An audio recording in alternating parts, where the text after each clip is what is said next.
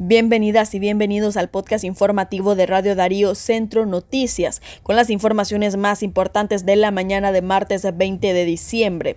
A continuación, nuestros titulares.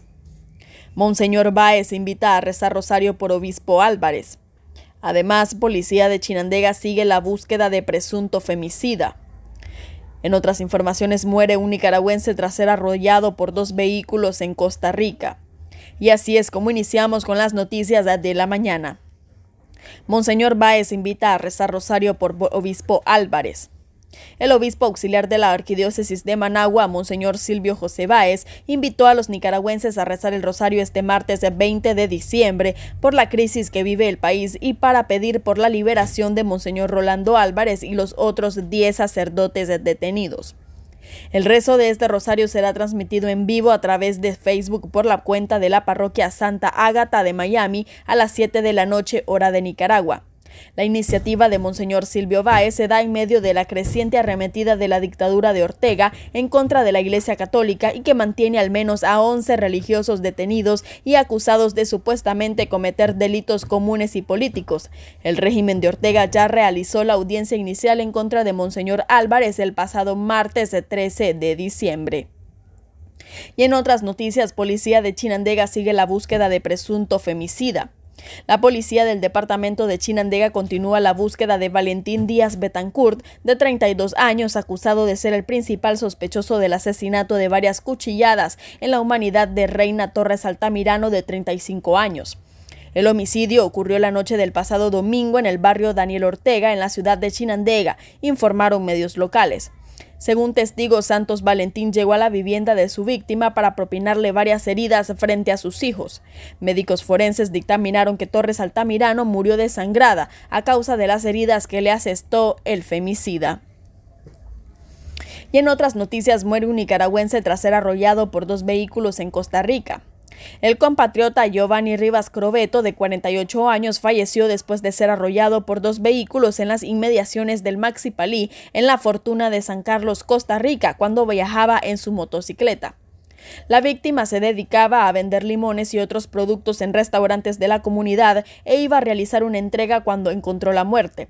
Los paramédicos de la Cruz Roja llegaron al sitio para atender a la víctima, pero el coterráneo ya no tenía signos vitales. Departamento de Estado preocupado por protocolo de cooperación electoral entre Rusia y Nicaragua. El Departamento de Estado de Estados Unidos declaró preocupación por los estrechos lazos entre Nicaragua y Rusia poco después de la reciente firma de protocolo de cooperación entre autoridades de ambos países en materia electoral que fue firmado la, la pasada semana en el marco del establecimiento de las relaciones diplomáticas entre ambas naciones. El pasado 12 de diciembre, los países aliados Rusia y Nicaragua celebraron los 78 años de relaciones bilaterales. De acuerdo con un comunicado conjunto divulgado, se trata de un protocolo de cooperación en el campo de la mejora de la legislación, promoción de la cultura jurídica de los votantes, la relación militar, política y de inteligencia cada vez más profunda de Nicaragua con Rusia es motivo de preocupación, respondió el Departamento de Estado vía correo electrónico a La Voz de América la semana pasada. Y en otros sucesos, una nicaragüense muere en accidente de tránsito en Estados Unidos. La nicaragüense Maritza del Carmen Calderón Rivera, de 39 años, falleció tras sufrir un accidente de tránsito en Estados Unidos. La connacional realizó gestión en el centro de detención en Texas. Posterior se pudo comunicar por última vez con un pariente, pero al ir a tomar su transporte para ir a su destino, sufrió un accidente que la envió a una unidad de cuidados intensivos donde murió este domingo 18 de diciembre, publicaron medios locales. Del accidente no se tiene mayor información, pero su familia y amigos están solicitando a la población a brindar su ayuda económica para repatriar su cuerpo a Nicaragua. Y en la noticia internacional, el Congreso peruano reconsiderará adelantar las elecciones. El Congreso peruano tenía previsto considerar el martes la celebración de elecciones anticipadas, presionado por manifestaciones que han cortado autopistas y chocado con las fuerzas de seguridad en medio de protestas mortales en todo el país, desatadas cuando los legisladores destituyeron al expresidente Pedro Castillo.